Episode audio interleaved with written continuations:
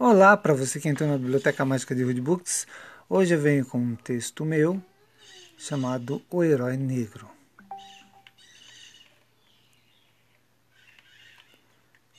O Herói Negro é um texto que eu escrevi incentivado por um professor da USP chamado Eduardo Seichmann.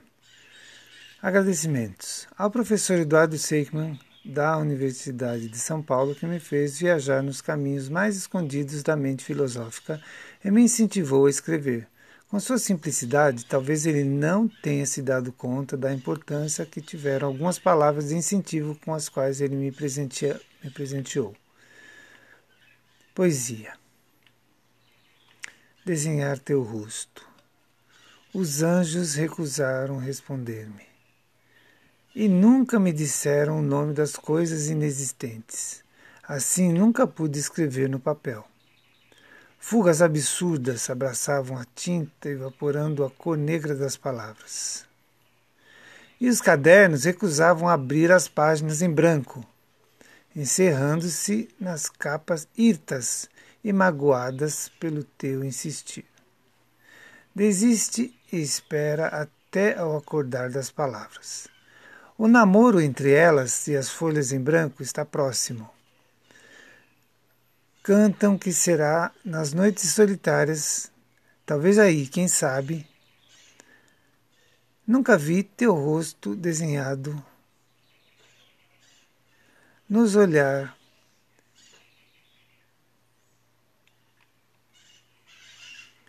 Podes afastar a sombra que oculta de mim. Ainda sobra espaço para escolher e tocar. Ainda existe espaço para desenhar nele um sorriso. Posso? Posso começar?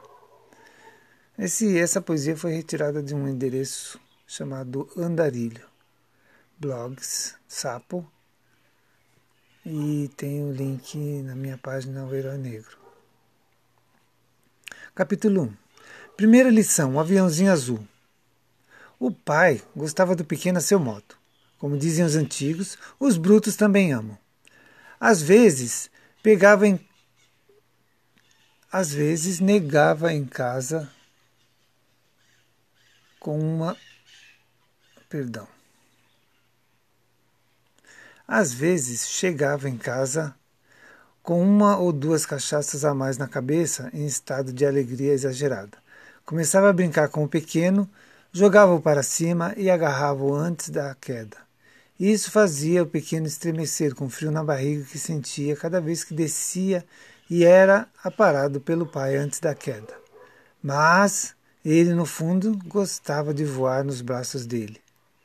Às vezes a brincadeira era outra, a de enrolar a coberta e não deixar sair. O pai segurava as pontas do cobertor de modo que o pequeno ficava como um peixe dentro da rede. O menino detestava essa brincadeira, mas sabia que o pai não fazia por mal. Ele era bruto, assim mesmo. Às vezes, quando o pequeno chorava sufocado no meio das cobertas, o pai soltava e dizia: Vixe, que marica chorona, seja homem, moleque. Mas nem tudo eram só brincadeiras brutas. Quando o pai colocava o pequeno de cavalinho no ombro, o pequeno adorava. Às vezes o pai levava o pequeno na cidade. A princípio eles iam andando pela estradinha de terra, mas quando o pai via que o pequeno estava cansado e começava a diminuir o passo, colocavam no ombro e lá iam os dois para a cidade. O pai sempre tentando ensinar alguma coisa ao pequeno. Moleque, dizia ele, você tem que aprender mais do que eu para não ser burro de carga como eu sou. Saí da Bahia muito moço. Queria estudar, mas meu pai não deixava dizia que não podia pagar meus estudos e que era mais útil eu capinar a roça ali no roçado. Meu irmão preferiu, meu irmão, perdão, meu irmão Porfírio, este sim, estudou às custas do velho, virou advogado. Mas eu tive que sair de lá fugido e vir para São Paulo para tentar estudar e ser gente. Mesmo assim, só consigo escrever um pouco e vir para São Paulo não resolveu o problema. E assim o pai prosseguia com uma conversa comprida que dava até gosto. O pequeno ouvindo tudo calado. O pai falava sobre a época do plantio de cebola, das hortaliças, sobre as diversas luas. Lua para plantar, lua para podar, lua para colher. Segundo o pai, se alguém plantasse as coisas em lua errada, não colhia era nada. O pequeno ficava imaginando a lua mesmo como uma rainha que mandava na plantação. Agora pode crescer, agora não pode. Mas como é que a lua lá do céu podia mandar nas plantas aqui na terra? Será que a lua falava? Mas ele não perguntava nada disso ao pai com medo do pai dizer que ele era burro feito Jaime, seu irmão mais velho. Vira e mexe, o pai falava mal do Jaime. Disto o pequeno não gostava. O pai dizia que o Jaime era vagabundo e que isso eh, estava no sangue. O pequeno ficava mesmo era com raiva do pai quando falava mal do Jaime, seu herói. Mas não dizia um. Não dizia um A, não. Que era para o pai não chamá-lo de burro. Burro era o que ele não era.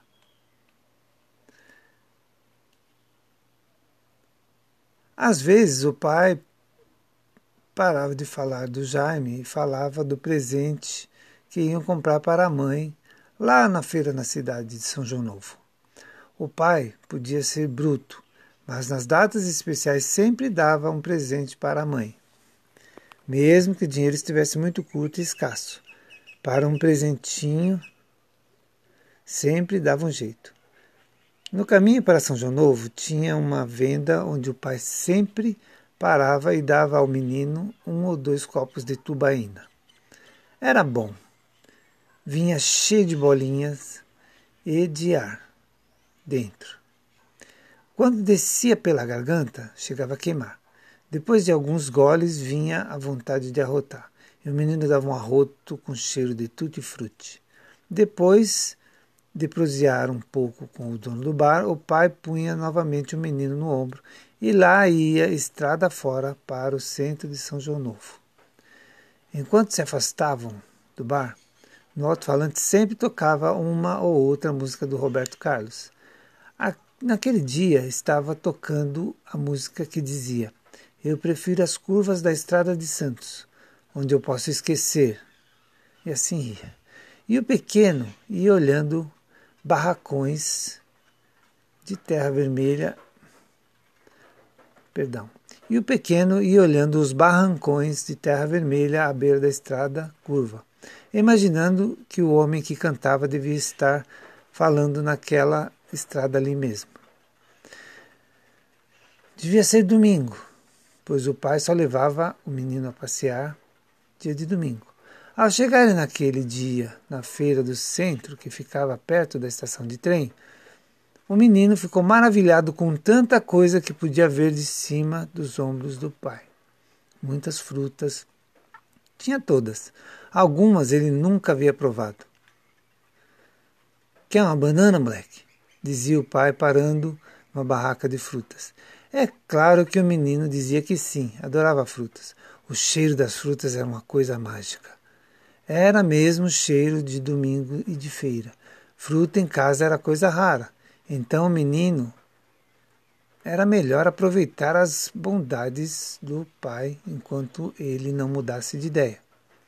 Era bom sentir que o pai, mesmo tendo seu jeito bruto, cuidava dele, dando-lhe tubaína e frutas. Os outros meninos não gozavam de tal regalia. O Silvio, porque era coxo e não podia andar muito sem sentir dores na coluna. O Jaime, porque o pai parecia ter uma certa antipatia dele. O menino, então, como era menor, mais portátil, mais quietinho e menos levado, era sempre a companhia preferida do pai na ida a São João Novo.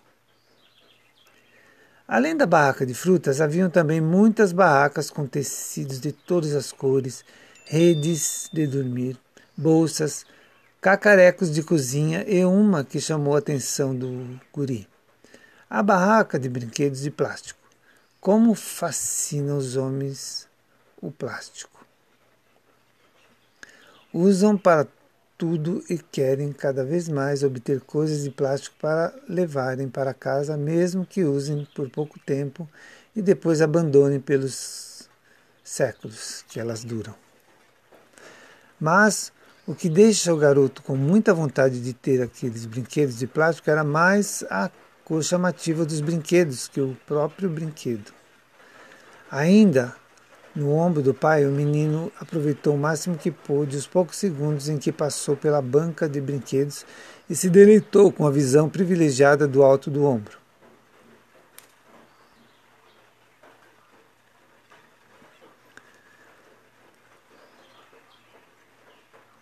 Seus olhos tatearam cada brinquedo, cada plástico colorido, até focar em um lindo aviãozinho azul. Puxa, se ele pudesse ter aquele aviãozinho! Mas é claro que o pai nunca iria comprar um brinquedo para ele. Então, para ele não levar um não, ele não pediu, foi nada. Só acompanhou com a cabeça virada para trás, o quanto pôde a imagem do aviãozinho ali na banca. Quando chegasse em casa, ele diria para a mãe o quanto quis ter o aviãozinho, mas o pai, o pai nem quis comprar. Quem sabe a mãe dava um jeito e fazia o pão duro do pai comprar o objeto de seus desejos.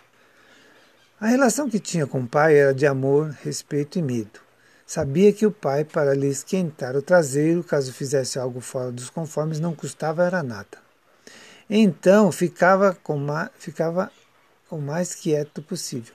Pelo menos assim tinha certeza de que não iria apanhar do pai por falar coisa errada. Assim passaram pela feira. O pai, comprou um corte de pano que a mãe para que a mãe fizesse um vestido para ela. Achou que este era um bom presente para o Dia das Mães. Depois de fazer as compras necessárias para a semana, colocou novamente o guri nas costas e voltou para o sítio onde chegou perto do meio-dia. O menino ficava admirado com a força do pai. Como é que ele aguentava carregá-lo tanto em cima dos ombros? Só às vezes o pai parava e colocava o menino no chão para que ele andasse um pouco. A fome ia aumentando a cada passo que davam. Deixa de ser marica, rapaz. Vamos, anda, falava o pai quando o menino diminuía o passo. Um passo do pai sempre equivalia a muitos do filho. Ele era para o pai, perdão, ele era para o menino um gigante que e não conseguia acompanhá-lo. Mas quando o pai pedia paciência, punha o menino nas costas de novo e caminhava mais um tantão, o pai, além de carregar o menino, também levava duas sacolas com as compras que fizeram. Assim chegaram ao sítio expedicionário. O menino conhecia de longe que tinha chegado porque avistava o pinheiro enorme que tinha na frente da casa amarela, à beira da estrada. Os cachorros, os cachorros tantos que havia no sítio vinham logo em, ao encontro do pai, talvez para ver se ele lhes dava um pouco de jabá que compraram. Vinham que vinham, balançando o rabinho. Os patos e gansos ficavam no quintal revirando a lâmina. Ah, perdão. Os patos e gansos ficavam no quintal revirando a laminha da água que vinha da pia, para ver se achava um arrozinho para comer. Assim como os patos distraídos com os afazeres da rotina, pareciam estar todos em casa, até que o pai dava um grito. Oh! Daí, logo o Jaime e o Silvinho vinham ver se o pai trouxe balas ou pãozinho da venda. A mãe, arrastando sapatos do aparelho ortopédico também vinha para fora de muletas, receber os seus guerreiros com o carinho que só ela sabia oferecer. Então, meus anjos, como é que foi o passeio? Foram bem de passeio? Bem o que, mãe? dizia o menino. O pai nem quis comprar o aviãozinho azul que tinha lá na feira para mim. Mas o que você está falando, moleque? Que diabo de aviãozinho é este que eu nem vi? Lá na banca de brinquedo de plástico, pai, tinha sim um aviãozinho azul. Mas por que você não falou lá, moleque? Por que você não falou nada na hora? Por que não pediu? Eu sabia que o senhor não ia comprar mesmo. Podia até ter comprado, mas você não pediu. Quem não chora não mama, moleque. Deixa pra lá, né, filha? Depois o papai compra um aviãozinho para você, disse a mamãe, piscando para o pai, para apaziguar o garoto, que já sentia o nariz doer como se tivesse levado um soco e uma lágrima correr nos olhos, porque é que ele não pedira. A esta hora estaria brincando com seu aviãozinho azul.